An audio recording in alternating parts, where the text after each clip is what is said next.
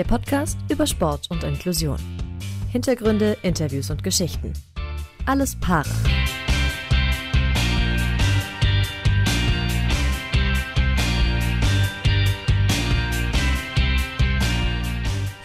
7 und hallo und willkommen zurück bei Alles Para. Ja, Dorian Aust und Philipp äh, sind hier für euch wieder da. Schön, dass ihr reingeklickt habt. Grüß dich, Dorian, erstmal. Und um deinen Nachnamen auch noch mit reinzunehmen, äh, der Vollständigkeit halber, Philipp Wegmann, so heißt du. das kann man mal vergessen, also das kann mal untergehen. Wir wollten uns nochmal Anfang der Folge einfach bedanken bei euch, weil wir doch relativ viel Feedback bekommen über alle möglichen Kanäle und da sagen, klickt gerne drauf bei Instagram und Facebook, alles para, hinterlasst gerne Kommentare, ähm, hört uns gerne weiter zu und sagt, was euch beschäftigt oder wenn ihr auch Vorschläge habt, wenn ihr Feedback habt, auch gerne an allesparapodcast.gmail.com. Da sind wir erreichbar. Ja, Dorian, heute ähm, sind wir natürlich wieder nicht alleine. Wir zeichnen ja auf und äh, wir haben heute einen Gast, der ist mal ganz im Süden für uns. Ja, so ist es. Also viel, viel südlicher geht's nicht mehr. Wir haben heute Julia äh, dabei. Julia, äh, hallo nach Prim am Chiemsee. ja, hallo. Das ist äh, rund 80 Kilometer südöstlich äh, von München. Also du bist eine waschechte Bayerin, könnte man sagen. Müssen wir jetzt vorsichtig sein? Hochdeutsch-Bayerisch oder äh, kein Problem? Das ist alles kein Problem. Ich rede nur Bayerisch, wenn man mit mir auch Bayerisch spricht. Aber das heißt, wenn wir jetzt wollten und den richtigen Knopf bei dir drücken würden, dann würdest du hier richtig bayerisch äh, losreden? Ja, schon. Gib mal eine Kostprobe. Ähm, aber da weiß ich jetzt ja gar nicht, was ich sagen soll. ja, das geht, da hört man es auch schon raus. Ja. Fluchen geht auch immer gut, irgendwie so C-Fix oder so. C-Fix nimm mal, ja. das darf schon geht. Na gut, aber da, damit wir ähm, heute äh, möglichst viele Hörer bis zum Ende der Folge behalten, vielleicht auf Hochdeutsch. okay. Ja, kommen wir mal zu dir äh, als Person und als Sportlerin. Äh, Julia haben wir schon gesagt, Julia Porzelt, 25 Jahre alt. Und du hast sportlich im Prinzip so zwei Karrieren. Äh, du bist äh, Reiterin, du bist Leichtathletin. Zweiteres ist noch so ein bisschen frischer, da gehen wir deswegen äh, ja. vielleicht auch später drauf ein. Erstmal auf die ja. Hauptsportart, sagen wir mal, Reiten. Ja. Du reitest schon ziemlich lange, wobei deine Einschränkung das eigentlich äh, relativ schwer machen müsste. So, zumindest würde ich das äh, verstehen. Du bist äh, ohne ähm, Beine geboren worden und äh, ja. mit Löffelhänden, das heißt äh, ohne Finger sozusagen. Sie, die sind nachträglich genau. mit einer OP oder bei einer OP, ähm, wie, wie, sagt man? Äh, hergestellt worden. Also hergestellt. ja. Deswegen, wie funktioniert denn Reiten bei dir? Also ich meine, es fängt ja allein schon damit an, wie kommst du aufs Pferd drauf? Ja, also ich ähm, kletter im Endeffekt über so einen Voltibock. Das ist so ein, ich sage jetzt mal 1,20 hoher, ähm, runder Bock. Ähm, auf dem voltigieren sonst die Kinder. Und ähm, ja, auf den kletter ich rauf und stelle mein Pferd davor und steige dann von dem Bock aufs Pferd. Und ja, dann bin ich drauf. Wir sind jetzt beides nicht Reiter, sag ich mal. Wie sehr brauchst du, wenn du dann einmal auf dem Pferd sitzt, äh, deine Beine oder wie gut geht das eben dann ja. mit Stumpf sozusagen? Ja. Also ich reite ja auch ohne Prothesen ähm, und beim Reiten selber ähm, ersetze ich dann die Beine durch zwei Gärten. Also ich habe rechts und links jeweils eine Gärte ähm, und die ersetzen so ein bisschen den Schenkel und unterstützen das Pferd bei dem, was es so tut, sage ich jetzt mal. Ähm, und sonst reite ich halt mehr über den Sitz, über die Stimme ähm, über den Zügel. Ja, ich nutze halt alles, was ich so habe, sozusagen. Und dann fehlt es gar nicht mehr so. Wieso nutzt du keine Prothesen? Also ähm, wären die nicht dann auch eine Hilfe? Jein, also beim Reiten ähm, stehen die eher ein bisschen weg. Also es fällt mir damit eher schwer, ähm, dann direkt am Pferd zu sein und ich kann die ja dann nicht gezielt ansteuern. Also die sind ja, äh, ich kann ja das Knie dann nicht richtig beugen oder so und kann die dann nicht direkt ansprechen und dann stören sie mich eher. Das heißt aber, du hast es auch mal mit Prothesen probiert sozusagen? Ja, ich habe es hin und wieder immer mal wieder mit Prothesen probiert und jetzt wäre es mal wieder an der Zeit, dass ich es mal wieder teste, weil es verändert sich ja auch das Pferd und man selber verändert sich ähm, so mit der Zeit.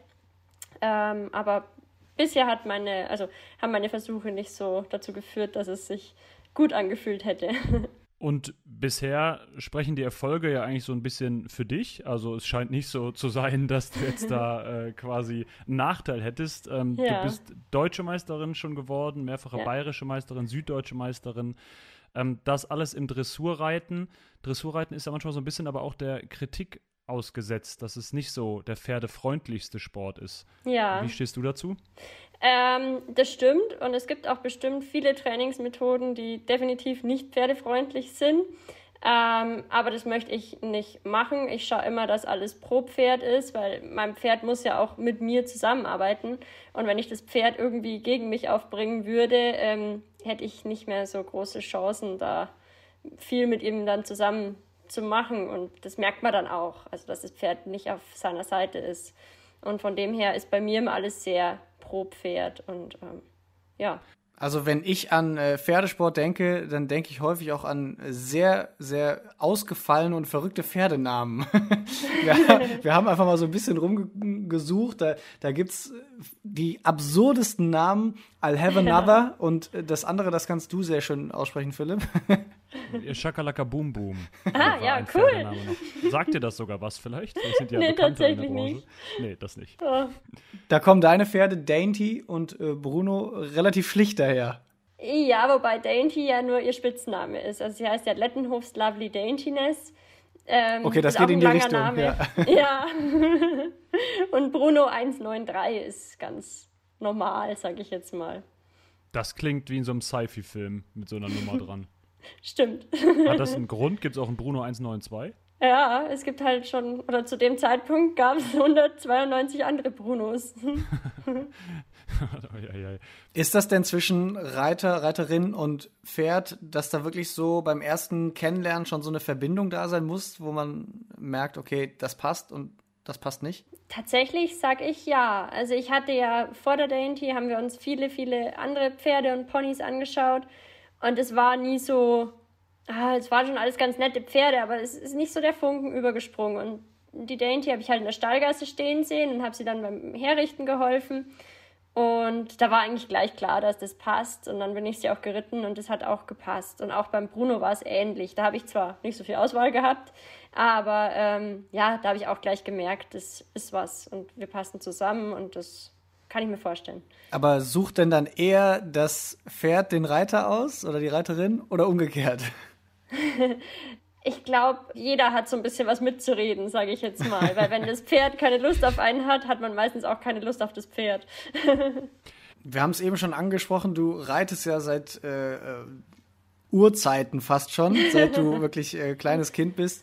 Ähm, ja. Das hat bei dir damals ja so ein bisschen, glaube ich, auch als Reittherapie begonnen. Ist ja. das äh, für dich dann wahrscheinlich auch ein bisschen was anderes, als wenn man das irgendwann so als Hobby beginnt, oder? Man wächst dann ja anders mit Pferden auf wahrscheinlich, oder?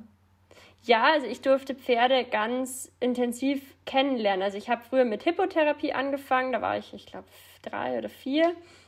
Ähm, da habe ich aber recht schnell gemerkt, dass das ja nicht so meins ist. Und dann hatte ich total das Glück, dass ich ähm, mit einer ähm, Klassenkameradin in der Klasse war. Ähm, und der ihre Mutter ist Sporttherapeutin gewesen. Und die hat gemeint, hey, ähm, komm mal mit an den Stall. Und wir haben ganz brave Pferde und das können wir da mal probieren, wie das mit, denn bei mir mit dem Reiten so klappt. Und ja, bei ihr habe ich wahnsinnig viel gelernt, einfach auch im Umgang. Und ähm, ich konnte das Pferd ganz intensiv auf die verschiedensten Weisen, sage ich jetzt mal, kennenlernen. Und ja, davon profitiere ich heute noch. Es ist dann nicht nur, dass du davon profitiert hast, sondern du lässt jetzt auch andere profitieren mittlerweile. Ja. Ne? Du machst es ja selbst auch und bietest es ja. auch an. Ja, genau. Also immer noch mit der, das ist die Katharina, ähm, wir arbeiten immer noch zusammen und mittlerweile darf ich mit dem Pferd, auf dem auch ich früher angefangen habe, ähm, mit dem gebe ich mittlerweile Reittherapie oder einfach Reitunterricht für Menschen mit oder ohne Behinderung. Da schließt sich dann irgendwo der Kreis. Das ist ja schön. Ja, total nett. Ja, ich freue mich auch, dass wir immer noch in Kontakt sind, weil es einfach ja ganz besonders ist, wenn man sich so gut kennt, sage ich jetzt mal. Hast du den Eindruck denn, wo du jetzt gerade auch sagst, äh, sich besonders gut kennen, dass äh, die Pferde dich kennen und auch wissen, welche Einschränkungen du hast? Oder merken die das jetzt in dem Sinne gar nicht so? Wie, wie kriegst du das so zurückgespiegelt praktisch von einem Pferd? Ja, teilweise. Also so im Umgang, wenn ich am Boden bin, sage ich jetzt mal, so mit ihnen arbeite oder darum kümmere, da ist es ihnen einfach egal, ob ich irgendeine Einschränkung habe. Die passen auch nicht irgendwie besonders auf mich auf oder so. Da, das muss man sich dann schon erarbeiten, so sein Stand, sage ich jetzt mal. Ähm, und beim Reiten, ähm, ja, ist das ein oder andere Pferd, also der Bruno zum Beispiel ist bei mir deutlich vorsichtiger, sage ich jetzt mal. Also er macht bei mir deutlich weniger Quatsch als bei anderen. ähm, aber die Pferde kommen damit eigentlich ganz gut zurecht. Für die ist das jetzt gar nichts so Besonderes eigentlich. Das ist eigentlich ganz lustig. Aber es ist doch schon ja. Wahnsinn, dass sie das offenbar merken und da so ein feines Gespür für haben, oder? Ja, also man sieht es mir ja auch an. Also mein Gang ist anders und so und das merken die sofort. Also Pferde sind ja ganz feinfühlig und sehen sofort, wenn irgendwas anders ist. Das ist ja ganz interessant, weil wenn du sagst, du gibst Reittherapie für Menschen mit und ohne Behinderung, ähm, dass die Pferde dann ja eventuell auch jeweils sich immer anpassen. Also ich meine, das machen die sowieso an Reiter oder Reiterinnen, weil jeder anders mit einem Pferd umgeht, aber dann auch noch zusätzlich auf eine mögliche Einschränkung und eine Vorsichtsmaßnahme ja. oder so. Ja. Aber ja. das würdest du auch sagen, das kriegen die direkt beim ersten Mal schon so ein bisschen mit? Oder ist das eine Vertrauens- und Trainingsgeschichte? Ähm, das ist, ja, also wenn ich jetzt Reittherapie gebe, und derjenige, der reitet, hat eine Einschränkung, ist es immer noch so, dass ich ja dazwischen geschaltet bin. Ich lasse jetzt ja nicht den Klienten mit dem Pferd da allein rumreiten, sondern da laufe ich dann nebenher und so. Und von dem her ist es fürs Pferd ähm, da relativ einfach, weil ich ja trotzdem die Ansprechpartnerin fürs Pferd bin. Also bis derjenige da oben allein reitet, dauert es meistens ein bisschen länger.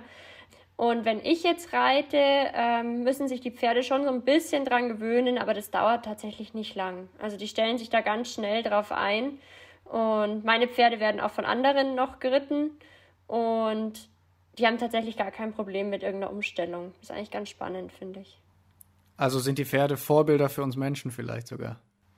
Ja, definitiv. Habe ich auch eben gedacht, so der Pferd, das Pferd ist fast der bessere Mensch. Ja, dem ist es egal, wie ich heute daherkomme. Also und die nehmen, nehmen das auch einfach so, wie es ist. Also wenn ich jetzt ähm, mit meinem Atrio, also mit dem Haflinger, mit dem ich Therapie, Therapie gebe, der geht auf diejenige, die eine geistige Behinderung hat, genauso zu wie auf das Mädel, das gar keine Behinderung hat. Das ist ihm einfach egal.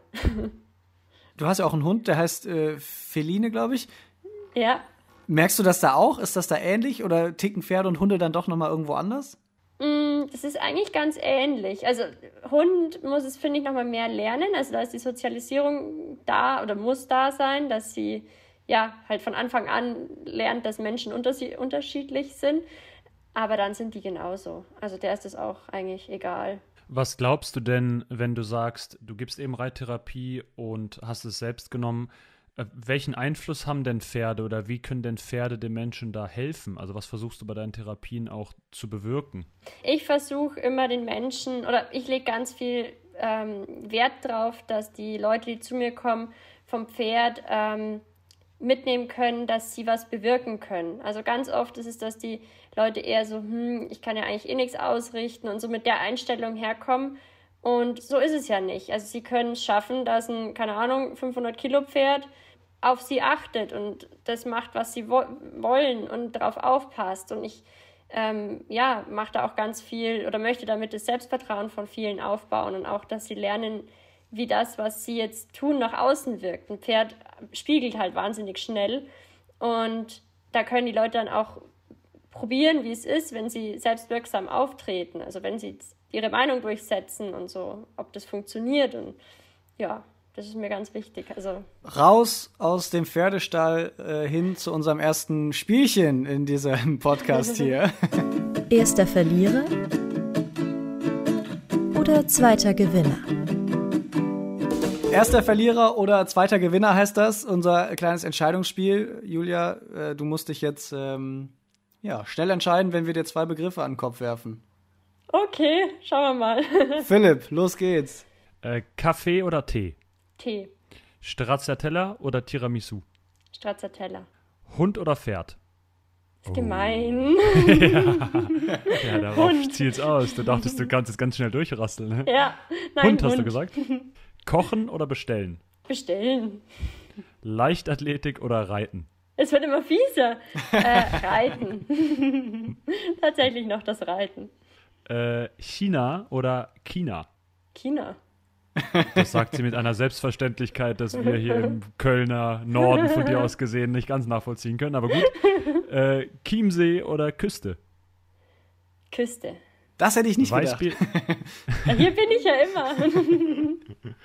äh, Weißbier oder Weißbrot? Weißbrot. Wiesen oder Vasen? Wiesen. Wald oder WWW? Also Wald oder World Wide Web? Ähm, Wald. Und dann noch zum Schluss Appassionata oder Alpen? Appassionata. Ah, du sagst das mit so einem fast schon italienischen Touch drin. Ja, Hast du irgendwie, kannst du Italienisch oder Fremdsprache? nein. Also so, ich kann Englisch und ähm, minimal Französisch. Es klang gerade irgendwie so, als wäre da so, als wäre da so eine Erfahrung schon drin. Nee, Okay. leider nicht. Äh, bevor wir weitergehen, müssen wir doch noch mal ganz kurz auf dieses China- oder China-Sache eingehen. ähm, da sind sich ja beide Lager doch sehr sicher, dass ihre Weise stimmt. Äh, Ja. Was würdest du als Argument anführen, warum China das Richtige ist? Oh, ein Argument. Äh, weil ich das so schon immer gesagt habe. Ja, das Argument gilt Das, bei ja bei allem. ich wollte gerade sagen, das Also, Argument habe ich auch. schon immer so. Ja, Dorian und ich haben im Vorfeld auch gedacht, scheiße, leider ist da irgendwie, haben sie ein bisschen recht, weil man sagt ja auch zum Beispiel Chaos. Ja, und nicht Chaos, Aber du sagst dann auch Chemie. Oder, Ja. oder Chemie. nicht Chemie. Chemie, ja. Es ist, ich glaube, wir kommen da nicht mehr raus, Dorian. Ich glaube, das Nee. wird in. Das ist ein Endlosstrudel. Man kann sich jetzt Wörter an den Kopf werfen und äh, jeder beharrt auf seiner Aussprache wahrscheinlich. Ja. So ich glaube, es. es wird im Süden auch, bei CH wird dann immer so durchgezogen. Ich hatte mal irgendwann ein anderes Beispiel. Vielleicht fällt es mir im Laufe der Sendung nochmal ein. Okay. Ja, mir fällt der auch keins Folge. ein, aber. Wir wollen jedenfalls auch noch auf deine zweite Karriere sozusagen zu sprechen kommen. Du bist ja nicht nur Reiterin, Ja. sondern auch äh, Leichtathletin. Du hast sogar letztens äh, deine persönliche Bestzeit aufgestellt. Man muss dazu Ja. sagen, das war dein erster und bislang auch dein letzter Lauf. ja, genau. Aber trotzdem, Personal Best steht in der Tabelle drin. Personal Best steht oben dran. Und ich bin nicht schnell gelaufen, muss man zu meiner Verteidigung sagen. Das hättest du jetzt gar nicht sagen müssen. Wir hätten es nicht erwähnt. Naja, aber die Zeit spricht für sich. Aber die Leichtathletik, äh, ist das für dich ein Ausgleich oder tatsächlich äh, eine potenzielle äh, zweite Karriere, die möglicherweise sogar irgendwann die Reitkarriere ablöst? Also vor ein paar Wochen hätte ich gesagt, nee, nee, nee, ist ein Ausgleich. Aber jetzt muss ich ehrlich gesagt sagen, ich habe einen richtig coolen Trainer jetzt an meiner Seite. Das ist der, ähm, der Carlos, der drin ist jetzt ähm, bayerischer Landestrainer und der unterstützt mich sehr fleißig. Und ja, das macht richtig Spaß. Und jetzt ähm, könnte es eine zweite Karriere werden. Ab, also ob sie die Reiterei ablöst, weiß ich nicht. Aber ähm, ich versuche jetzt mal beides zu machen. Schauen wir mal, wie lange das gut geht. Welche Disziplin ist es denn eigentlich? Das war der Lauf war ja 100 Meter ähm, Ja. mit der Personal Bestzeit. ist das auch die, die Kategorie, die du anvisierst? Aktuell ja. Also ähm, ich würde irgendwann gerne mal den Weitsprung ausprobieren, aber das habe ich noch nie gemacht. Also keine Ahnung, ob das was für mich ist. Und sonst gehe ich auch wahnsinnig gern einfach eine längere Distanz joggen. Aber ob das, naja, ob ich auf so längere Strecken gut bin, das weiß ich auch nicht so genau. Also ist aktuell so mein Ziel, auf 100 Meter möglichst schnell zu sein, ja. Also noch so ein bisschen die Findungsphase, welche Disziplin es am Ende dann wirklich wird.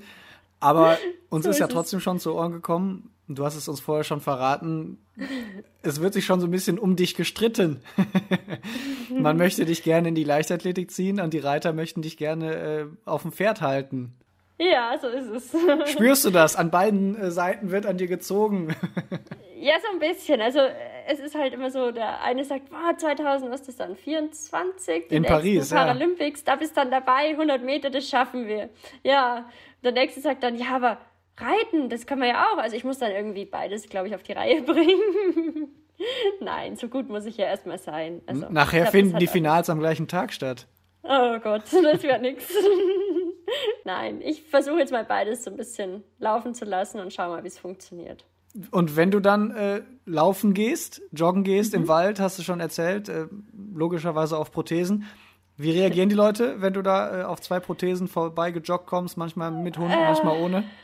Ja, also es ist ja furchtbar nett, aber ich werde wahnsinnig viel angesprochen. Ähm, die Leute sind fasziniert, sind ähm, ja erstaunt.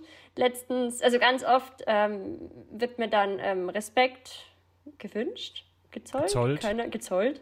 Ähm, und ich werde so ein bisschen gefragt, wie das funktioniert oder was mir passiert ist.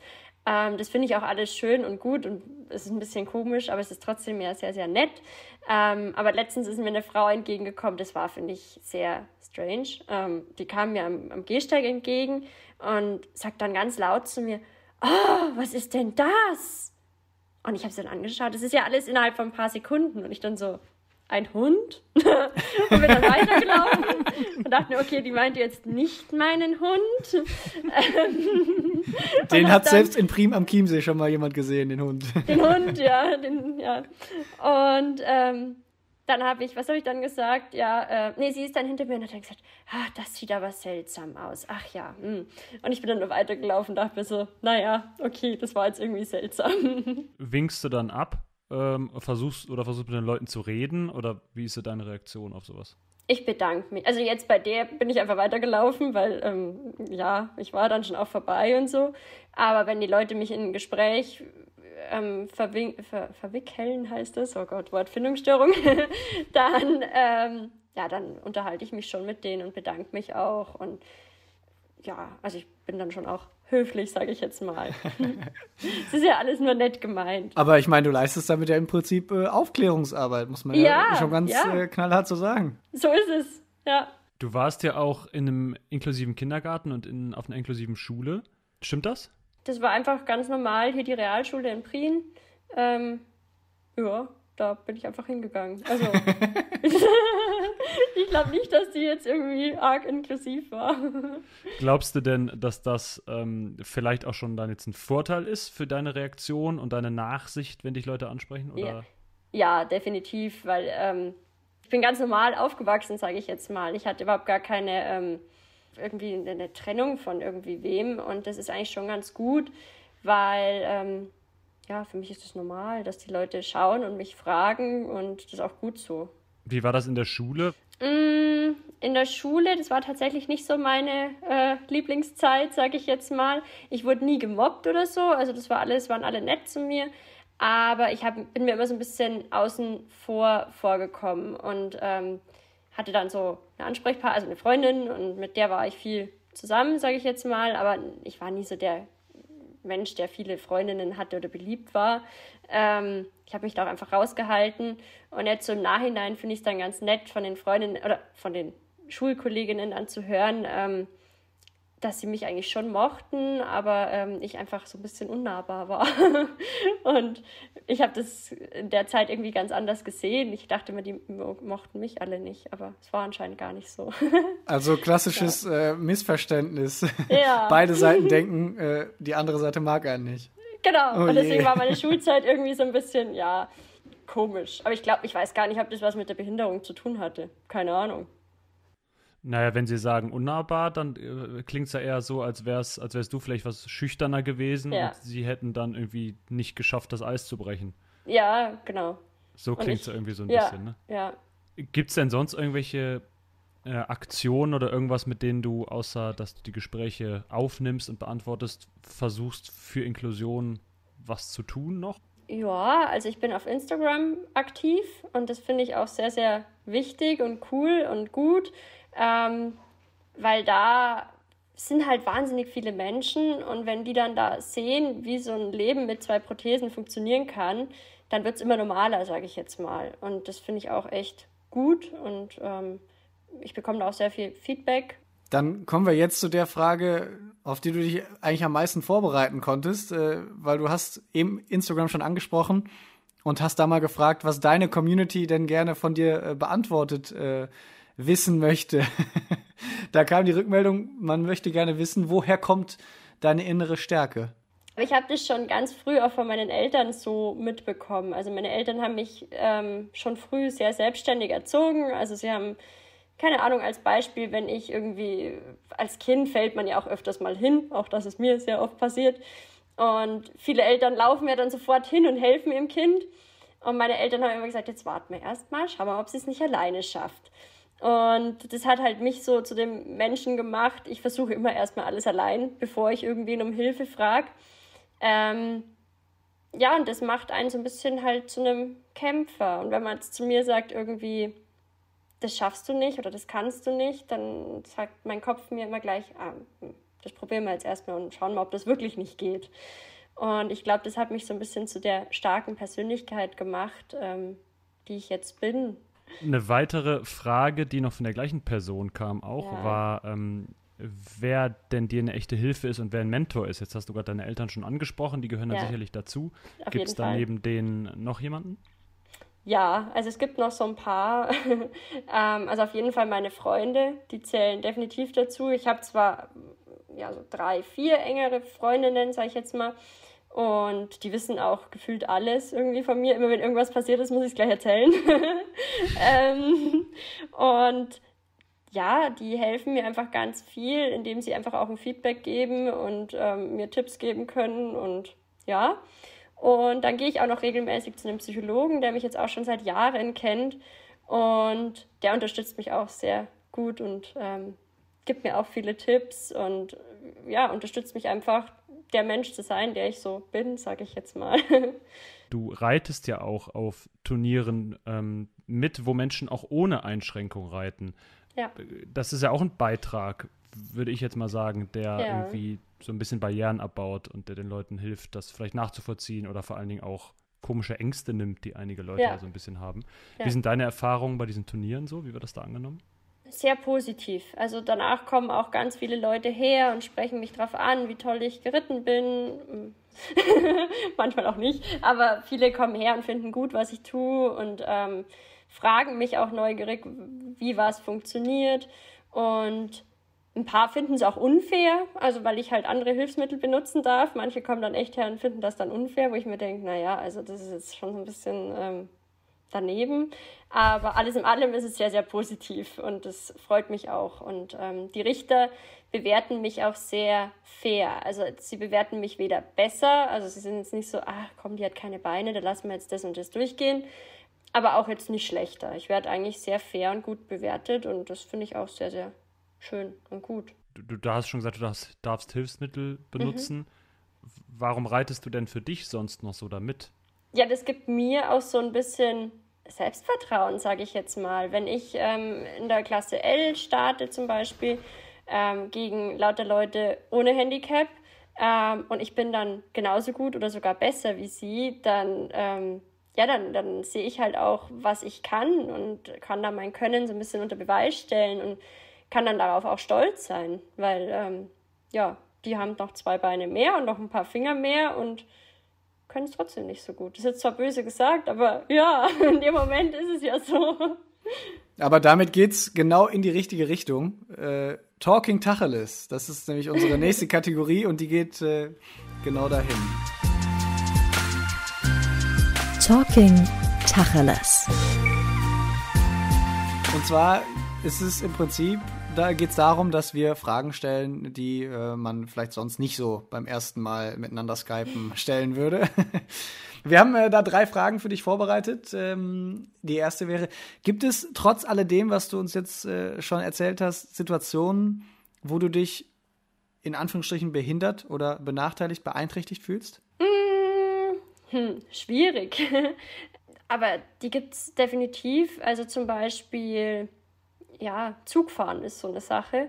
Das geht zwar rein theoretisch super gut, aber wenn man sich jetzt so die ICEs oder so anschaut, dann sind da ja auch ein paar Stufen rein und so. Und wenn man sich dann da vorstellt, ich hätte noch einen Koffer dabei oder so, ja, das ist dann ähm, natürlich ein bisschen schwierig. Und ja, also, also ja, und sonst, hey, die meisten Situationen kann ich mir irgendwie für mich so zurechtlegen, dass sie passen. Ähm, wichtig ist halt so, dass es drumherum passt. Also solange die Prothesen passend sind und so, komme ich eigentlich mit allem ganz gut so zurecht oder mit der nötigen Unterstützung. Gibt es denn irgendwas, wo du äh, regelmäßige Unterstützung auch brauchst? Ja, ähm, zu Hause eigentlich hauptsächlich. Also es kommt ähm, einmal die Woche, wer, der hilft mir hier im Haushalt, dass es auch alles schön sauber ist und so. ähm, und dann zusätzlich zum Beispiel bei meinen Haaren. Ich kann ähm, die Haare nicht alleine zusammenbinden zu einem Zopf oder so.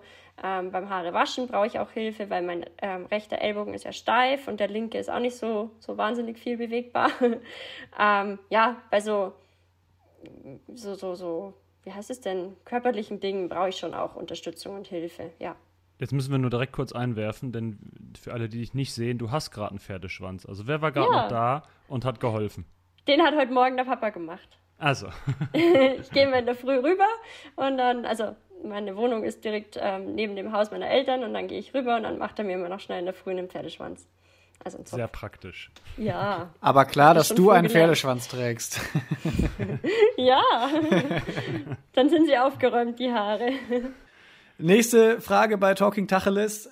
Was war so die peinlichste Situation, in der du je gesteckt hast? Hin und wieder packt man ja beim Lagerfeuer mal irgendwelche peinlichen Situationen aus. Welche packst du dann aus? Oh, ähm, da bin ich tatsächlich, ich hoffe, mir fällt jetzt was ein. Ich verdränge das dann so gut, dass es mir nicht mehr einfällt. Ähm, aber es gibt so einige so, so Sturzsituationen, wo ich irgendwie, äh, einmal bin ich ins Restaurant gekommen und ähm, bin dann so am Tisch vorbei und habe mich irgendwie an dem, an dem Stuhlbein oder Tischbein, ich weiß es nicht mehr, so ein bisschen eingehängt mit dem Fuß und dann bin ich erstmal so der Nase lang, äh, also so ein Bauchplatsch habe ich dann gemacht das war ein bisschen peinlich. Hast du wenigstens noch den halben Tisch mit abgeräumt, die Tischdecke oder so? Tischdecke mit abgezogen. nee, ich habe mir dann so, also so geradeaus, aber ich habe es äh, alles noch so im Griff gehabt. Und eine Situation gab es auch noch, da hat mich eine Freundin abgeholt und wir hatten so drei Stufen bei uns die Haustür runter. Also vor der Haustür ging es so runter. Und ähm, es war irgendwie glatt oder ich weiß es auch nicht. Auf jeden Fall bin ich so die erste Stufe noch runter und dann hat sie mich noch so gesehen. Sie saß im Auto und dann hat es Wutsch gemacht und dann war ich weg. Und ja, ich bin dann diese drei Stufen irgendwie runtergefallen. Und es muss unglaublich lustig ausgesehen haben, weil ähm, ja, plötzlich war ich dann weg und es ging ganz schnell, dass ich unten war. das war ähm, auch lustig. Ja.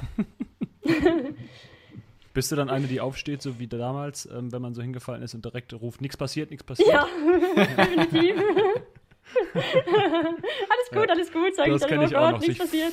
Sich voll mit dem Fahrrad längs legen und dann so äh, dann direkt wieder aufsteigen, wegfahren, bevor jemand ja, um genau. Hilfe fragen kann. Und danach dann so, oh, das, das tut jetzt irgendwie schon weh, aber naja. Der halbe Arm ab, aber es ist nichts passiert. genau. Ja. Ja, kenne ich auch. Okay, gut. Worauf wir noch eingehen wollten und vielleicht als letzte Frage noch stellen wollen, du hast eben schon von Klasse L geredet, das steht ja für, für leichte Klasse, also es gibt mhm. ja beim Reiten unterschiedliche Klassen, es gibt noch ähm, die Anfängerklasse, es gibt noch äh, die Klasse M und die Klasse S als höchste Stufe mhm. und dann gibt es ja nochmal quasi Grades, also wie mhm. dann der Grad der Behinderung klassifiziert wird und da wird ja jeder Mensch mit Behinderung quasi vorher getestet und ja, überprüft, in Anführungszeichen. Genau. Und du bist da Grade 2 gestuft ja. worden. Äh, was bedeutet, dass an allen vier Extremitäten Einschränkungen vorhanden sind? Genau. Könntest aber doch eigentlich auch Grade 1 sein. Äh, weil ja. je höher die Zahl, desto geringer ist die Einschränkung. Das heißt, du bist ja schon genau. nah, relativ nah an einer hohen Einschränkung dran. Müsstest ja. aber eigentlich jetzt Grade 2 sein. Und die Frage, die sich jetzt nach dieser langen Erklärung anschließt, äh, hast du auch schon mal gemogelt, ähm, um eventuell eine bessere Startklasse zu rutschen? Also eigentlich ist doch eins für dich besser, weil du da mit Menschen mit noch höherer Einschränkung zusammen was machen kannst. Ja, aber ähm, dafür habe ich dann einfach noch zu viele Funktionen, sage ich jetzt mal. Und da würde ich mich dann nicht so wirklich wohl fühlen. Und ich bin ja sehr, sehr fit und deswegen habe ich alles, was ich habe, ähm, bei diesem Test äh, eingesetzt, sage ich jetzt mal. Und ähm, ja, dann haben die Ärzte und Grader sozusagen ähm, entschieden, dass ich in Grade 2 komme, wo ich jetzt auch, finde ich, sehr, sehr gut aufgehoben bin. Ich weiß nicht, ob man das Mogeln nennen kann. Es ist ja so gesehen negativ Mogeln, weil du wirst ja, musst ja gegen stärkere Gegnerinnen und Gegner ja. antreten. Ja, aber ich, ich glaube, es ist, ich bin so ein genaues Zwischending. Also ich glaube, in Grade 1 wäre ich nicht äh, also das wäre dann, die, die, sind dann doch noch mal stärker behindert wie ich jetzt, sage ich jetzt. Was meinst du denn mit, du hast alles eingesetzt? Also wo konntest du dann quasi noch den Grade hochstufen? Naja, krafttechnisch, also bin ich ja, also mein Körper ist halt sehr fit, sage ich jetzt mal. Also ich bin einfach ziemlich gut in Form, geht noch viel besser, aber ja, so für meine Verhältnisse. Und ähm, ja, das unterstützt natürlich. Also da die Beweglichkeit von mir ist gut, ähm, die Kraft ist gut. Äh, meine Koordination ist ziemlich gut und das spielt ja alles mit rein. Also wenn ich sehr, sehr wenig Kraft hätte oder meine Beweglichkeit ziemlich eingeschränkt ist, ähm, ja, dann ist es ja doch mal eine stärkere Behinderung, sage ich jetzt mal. Fertig mit Talking Tacheles. Wir bleiben äh, trotzdem natürlich bei dir und äh, wie du mit deiner Einschränkung umgehst. Was ich mich gefragt habe, als ich mich so auf das Gespräch hier jetzt vorbereitet habe, äh, war, ab welchem Alter beschäftigt man sich damit, dass man vielleicht keine Unterschenkel hat oder dass die äh, Arme ein bisschen anders sind als äh, bei den anderen ja. Kindern im Kindergarten? Ab, ja. ab welchem Moment ja, macht man das? Also im Kindergarten war mir das tatsächlich total egal, beziehungsweise ich habe das, glaube ich, auch gar nicht realisiert, dass bei mir irgendwas anders ist. Und dann erste, zweite Klasse war, glaube ich, noch ähnlich. Und dann hat es so langsam angefangen. Also ich würde mal sagen, so mit neun, zehn habe ich dann so ein bisschen gemerkt, okay, äh, irgendwie schaut es bei den anderen allen anders aus und die können andere Sachen, wie ich kann. Und ähm, ich bin einfach anders, habe ich dann gemerkt, so ein bisschen. Aber das ja. ist ja ein Punkt, äh, wo du schon längst gelernt hast, auf Prothesen zu laufen und äh, deinen Alltag auf Prothesen zu bestreiten. Das war ja für dich ja. zu dem Zeitpunkt schon das Normalste auf der Welt, oder? so ist es. Also ich kann mir auch gar nicht vorstellen, wie das sein muss, wenn man zwei Beine steuern muss. Das äh, hört sich für mich genauso komisch an, wie es für euch ist, wenn ihr denkt, mit zwei Prothesen zu laufen. Also das, ja. das, das finde ich einen sehr schönen Satz, aber.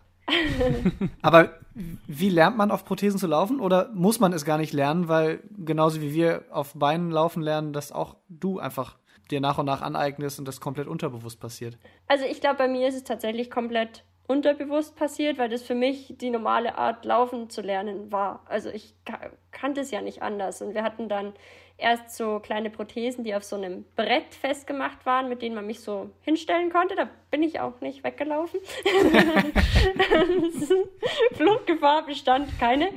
Ähm, und ja, dann habe ich halt damit, also dann ohne das Brett, ähm, laufen gelernt. Und ich glaube, das ist auch ein Vorteil, den ich halt habe, wenn, also im Gegensatz zu anderen, die vielleicht durch einen Unfall ihre Beine verloren haben, ähm, wobei die dann wieder von was anderem profitieren können. Also ja, ich habe es auf jeden Fall sehr intuitiv ähm, gelernt, das Laufen. Wie viele Prothesen hast du eigentlich? Also es gibt doch welche, man könnte ja welche fürs Schwimmen nehmen, hm. fürs Reiten, fürs Sprinten bei der Leichtathletik. Ja. Wie sieht das bei ähm, dir aus? Ich habe jetzt ein paar Alltagsprothesen, also die ich halt jeden Tag anziehe, morgens an, abends wieder aus. ähm, und dann habe ich noch ähm, einmal Stubbis, das sind Prothesen, wo nur ganz kurze ähm, Rohre unten dran sind und dann so ein kleiner Fuß. Mit denen kann ich schwimmen gehen oder kann auch einfach ins Wasser damit gehen. Also so richtig schwimmen kann ich jetzt damit nicht, aber ähm, ja, halt so im Schwimmbad zum Beispiel oder wenn irgendwie was nass ist oder am Strand oder so, dann sind die super. Ähm, die habe ich auch noch nicht so lang, aber mittlerweile habe ich sie. und dann habe ich ja noch die Sportprothesen und die habe ich ja ähm, über Gott vier Jahre eingeklagt, sage ich jetzt mal. Ähm, da habe ich einen Prozess gegen die Krankenkasse geführt und habe den auch gewonnen und seitdem habe ich auch Sportprothesen. Ja. Meinst du Sport Leichtathletik oder ist es Sport ja. Reiten? Beziehungsweise bei Reiten hast du ja keine, aber um Reit im, im, Reitfokus rumzugehen, weiß ich nicht, ja. ist es auf dem Sand nee. noch was anderes? Oder? Da habe ich meine Alltagsprothesen an. Okay. Sportprothesen sind wirklich die Federn, die ich bei der Leichtathletik trage oder beim Joggen. Oder, ja. Und da kannst du die gleichen äh, Prothesen nutzen, wenn du im Wald laufen gehst, wie wenn du auf der Tatanbahn bist? Weil wir würden ja zum Beispiel andere Schuhe nutzen. Ja, also mein Trainer meinte, ich brauche Spikes. Also Spikes mhm. jetzt für die, ähm, für die Bahn irgendwann brauche ich das. Aber da habe ich ein bisschen Angst vor. Nein, wahrscheinlich ist es gar nicht so anders. Keine also Ahnung. wir brauchten auch Spikes für äh, die Sporthochschule, wo wir beide studiert haben. Und ich fand es immer ja. super geil, in Spikes zu laufen. Okay. ja, der ich Grip ist gespannt. ja besser, ne? Ja. ja. Man kommt dann doch noch, doch, das holt nochmal Zeit raus tatsächlich. Okay. Ja, schauen wir mal. Aber das, kannst du Spikes einfach dran schrauben sozusagen an die Prothese unten oder brauchst du das wirklich eine eigene Prothese wieder? Nee, die schraube ich unten dran okay. oder ziehe sie drüber oder so. Ich habe es mir noch gar nicht genau angeguckt, aber das ist nur so eine Art Sohle. Und wieso hat die Krankenkasse sich dagegen gewehrt? Ich weiß jetzt, wie weit du darüber reden darfst, aber. Ja, doch. Ist ja ein also gewonnener Prozess, Prozess, ne? Eben, ist online einsehbar. ähm, die Krankenkasse hat gesagt, ich kann mit meiner Alltagsversorgung ja sicher gehen und stehen. Ja. ja. Und da, da ist aber ja Sport oder Lebensqualität noch nicht dabei. Oder Nö, was aber ich dein kann ja sicher gehen und stehen. Also, ähm, das war so die äh, Begründung die ganze Zeit. Und ja, ich habe mir dann von verschiedensten Stellen Gutachten besorgt und ähm, ja, habe dann gesagt, ich möchte mehr als sicher gehen und stehen. Und ähm, Haben, haben sie dir wieder so ein Brett vorgeschlagen? dann könnt ihr noch sicherer stehen. das wäre eine gute Idee. Ja, ja und habe halt auch gesagt, dass ich das eigentlich nicht fair finde, dass ähm, ja, es ganz normal ist, dass jeder laufen und rennen kann. Also, das hat dann auch mein, mein Anwalt gesagt. Der hat dann auch gesagt, es ist eigentlich ein Grundbedürfnis. Welches Kind rennt nicht? Also, gibt's eigentlich nicht. Und ähm, habe dann auch gesagt, dass ich das nicht fair finde, dass ich eigentlich joggen könnte. Und wenn jemand an mir vorbei joggt, kann ich mir dann immer denken, nee, ich nicht, weil die, es ist mir zu teuer. Also das finde ich ist ähm, an dem Gedanken, dass, ähm, äh, dass es einen Nachteilsausgleich geben soll, ein bisschen vorbei. So, ja, und da hat mir dann der Richter auch recht gegeben. Und da hat dann die Krankenkasse keine Revision mehr eingelegt. Wie ist es denn äh, bei der Auswahl von Prothesen, auch was so Ja. ein Design angeht? Ähm, Mhm. Das klingt jetzt vielleicht ein bisschen dödlich, die Frage, wenn man das so sagen darf, aber könntest du da auch alles draufdrucken lassen, so wie man damals, wenn man irgendwie, weiß ich nicht, ein Gipsbein hatte oder so, oder alle draufschreiben konnten? Oder, ne, weißt Ja. du, gibt es da Wünsche, die man äußern kann? Oder wie bei einer Zahnspange, weiß ich noch, konnte ich mir das Logo Stimmt, vom. Fußballverein reinmachen lassen, Ja. die Farbe und so. Ja. Stimmt. Ähm, ja, also mittlerweile ist da sehr, sehr viel möglich und man kann sich äh, ja schon sehr viele verschiedene Sachen mittlerweile so auf seinen Schaft machen lassen. Ähm, ich habe da jetzt so, ein, so eine Art Leopardenmuster, sage ich jetzt mal. Also jetzt nicht, das ist kein Leopardenmuster. Nein, es ist kein Leopard. Ich habe so ein Muster einfach drauf. und Okay. Tiger. ja, nein, ist es auch nicht. Ich kann es nicht erklären, was das ist. ähm, eher dezent. Und ähm, das war zum Beispiel mal eine Leggings von meiner Mama. Und wir haben nach was Schönem gesucht und dann haben wir diese Leggings äh, gesehen und sie hat sie dann geopfert, netterweise. ähm, Ach, muss man dann so, hat man dann Stoff quasi, macht man dann da drauf genau. hat den Stoff geopfert. Ah, okay. Genau, ja. Und ja, dann kann man sich die, die ähm, vom Innenschaft, das ist ja so ein Silikon, da konnte ich mir auch die Farbe aussuchen. Und dann das Allercoolste ist natürlich, also was ich am allerschönsten finde, sind die Cover. Also über dem Kniegelenk kann man so eine Art Cover drüber machen. Und da gibt es auch ganz viele verschiedene Sachen. Das dient zum Schutz des Gelenks natürlich. Und es schaut schön aus. und ja, meins, das ich immer trage, das ist von ähm, Sikon und das glitzert und ist grau. Und das ist super. Ich mag das total gern. Jetzt sehen wir die Prothese schon so ein bisschen von oben nach unten gewandert. Du bist Schuhmodel für Tamaris oder warst da zumindest bei einem Ja. Dreh dabei. Das klingt doch erstmal vollkommen absurd, oder? Definitiv. ich habe mich auch als erstes, also, also als ich dann wusste, um was es geht und dass es um Tamaris geht, habe ich mir auch gedacht, aber die haben meine Bilder schon gesehen. Also, ähm, ja. Aber erklär mal ganz äh, bildlich, das heißt, unten an der Prothese ist wie so ein Fuß dran sozusagen und da Ja. ziehst du einfach einen Schuh drüber. Äh, Genau, also das ist ein Fuß, der hat auch Fußkosmetik, der hat auch Zehen und so ein ähm, zwischen dem großen Zeh und dem, was ist das dann, der nächst kleinere Zeh. Der Da ist auch Zeigezeh. ein Schlitz. Der Ze- der Der Zeigezeh. Zeigezeh. genau, da ist auch ein Schlitz, da konnte man zum Beispiel auch ähm, Sandalen anziehen oder so oder ähm, Flipflops. Flipflops. Ganz wichtig. Genau. Ja, ich ständig. Nein, ich trage keine Flipflops, aber könnte ich. Für welche Mode hast du denn gemodelt quasi? Für Sommerschuhe, Sportschuhe oder? Ähm, ich hatte im Endeffekt sommerliche Turnschuhe an. Ja. Das klingt auf jeden Fall verrückt, aber dann schließt sich natürlich direkt die nächste Frage an, welche Schuhgröße hat man denn dann? Ja. Kannst du dir die ähm, beim hab- bei der Prothesenwahl aussuchen, die Schuhgröße, oder? Ja, mein Prothetiker ist da ein bisschen streng. er findet für die Statik und so und für meine Größe brauche ich schon eigentlich mindestens Schuhgröße 38. Ich hätte gern 36, weil das ist irgendwie so, da kann man so alles anziehen und ja. ähm, aber aktuell habe ich 38, 39, ja. Ja, und da findest du nicht äh, jeden Schuh, oder wie? Oder warum hättest du gern lieber Doch 36? schon, erstens 36 ich noch Kindergröße, ist billiger. ja, und ich kann die Schuhe von der Mama anziehen, die hat auch so 37. Das heißt, wir können uns die Schuhe teilen. Und ich habe tatsächlich, ich weiß nicht, ob es Quatsch ist, aber ich habe so ein bisschen das Gefühl, dass es sich leichter läuft, weil man hat nicht so viel zum Abrollen. Aber die Theorie hat bisher noch keiner so richtig bestätigt. Aber wieso kannst du das denn nicht einfach frei wählen? Also der kann dir ja eine Empfehlung geben, der die Ja. Prothese herstellt, aber du kannst ja sagen, nö, ist mir egal, ich habe auch Stabilität mit zwei Ja. Schuhnummern kleiner. Also wenn ich mich da so durchsetzen würde, ähm, würde ich das bestimmt, aber ich vertraue da meinem, meinem Techniker, der weiß schon dann, was richtig ist. Weißt du denn, wie das gemessen wird? Also äh, wird das dann, es wird angepasst auf die Körpergröße wahrscheinlich in irgendeiner Genau, es wird angepasst auf die Körpergröße und rein theoretisch, wenn man jetzt, so wie ich, gar keine Beine hat, dann ist es ja so, wenn man die Arme so auseinander spreizt, also die, die wie heißt es denn, Spannweite Ja, von den Armen. Genau, da ist man ja, das ist ja so lang, wie man groß ist. Das passt jetzt bei mir auch nicht, weil ja die Ellbogen nicht richtig äh, so funktionieren. Und der Prothesenstatiker schlägt die Hände über dem Kopf zusammen, weil er gar nicht weiß, wie er rechnen ja, soll. genau. ähm, aber ja, so kann man es normalerweise auch so ein bisschen berechnen, sage ich jetzt mal, glaube ich. Julia, vielen Dank für dieses äh, schöne Interview. Wir sind schon Ja. am Ende angekommen. Okay. Äh, wir sind sehr gespannt, wie du deine sportliche Zukunft gestalten wirst. Ob's äh, Tokio kommt wahrscheinlich noch ein bisschen zu früh, sollte es Oh ja. stattfinden. ja. Aber wie es dann mit Paris aussieht und vor allen Dingen auch in welcher Tätigkeit oder in welcher Sportart äh, du da hoffentlich zu sehen sein wirst. Wir drücken jedenfalls die Daumen. Wir bleiben dran. Dankeschön. Wir verfolgen äh, deinen Weg weiter. Wir sind gespannt.